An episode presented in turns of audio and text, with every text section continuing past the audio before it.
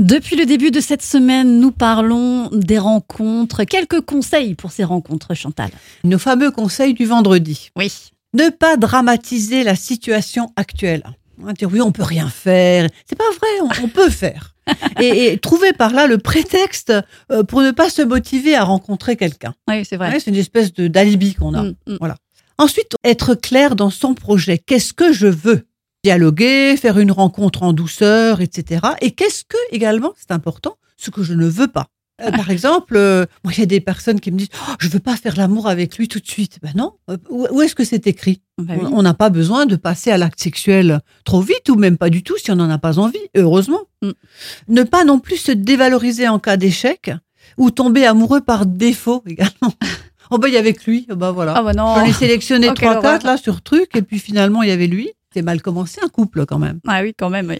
Travailler son manque de confiance en soi. Éviter de se dévaloriser, d'avoir peur de déplaire, de redouter et donc de créer soi-même une sorte d'échec. Est-ce qu'il y a des erreurs à, à éviter, euh, par exemple, au, au premier rendez-vous Ou à ne pas éviter d'ailleurs. Ou à- ou à ne pas éviter, oui.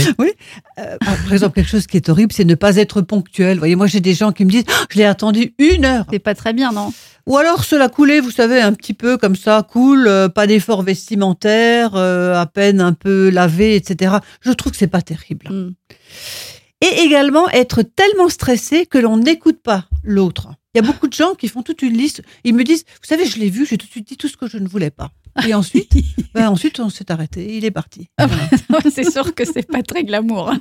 Ou alors au- autre chose de pas critiquer son ex, c'est pas terrible. Et moi je dirais que finalement la meilleure solution, ça serait de rester soi-même, d'aborder cette situation avec du calme et sans se mettre la pression. C'est une rencontre. Mm. Il n'y va pas de votre vie, ça n'est pas un challenge. Il faut Et- se faire plaisir. Exactement, Chantal. Et on se retrouvera la semaine prochaine avec grand plaisir. Bon week-end. Bon week-end Bon week-end